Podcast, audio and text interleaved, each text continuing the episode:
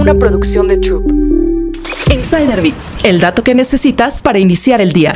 ¿No quieres volver a la oficina? Prepárate para perder tu empleo. Esa es la amenaza de las empresas que promovieron los modelos remotos e híbridos durante la pandemia. Muchos esperaban que el trabajo remoto se volviera la norma tras el COVID-19. Incluso, muchas empresas estadounidenses retrasaron el regreso a las oficinas lo más que pudieron. Pero parece que, cuando acabe el verano, también acaba el home office. Meta dijo que quienes no cumplieran con un mínimo de tres días de trabajo presencial serían acreedores a medidas disciplinarias, como la disminución de su calificación de desempeño y en última instancia, el despido. Amazon sigue una estrategia similar a la de Meta, con un regreso a la oficina que implica técnicas de intimidación. En julio, un insider informó que Amazon impondría renuncia voluntaria a cualquier empleado que se niegue a trasladarse a uno de los centros de oficina, pero esto podría provocar una ola de renuncias. Una encuesta realizada por Deloitte y Workplace Intelligence reveló que 66% de los empleados en servicios financieros dijo que renunciaría si tuviera que volver a la oficina los cinco días a la Descubre más historias en Business Insider México.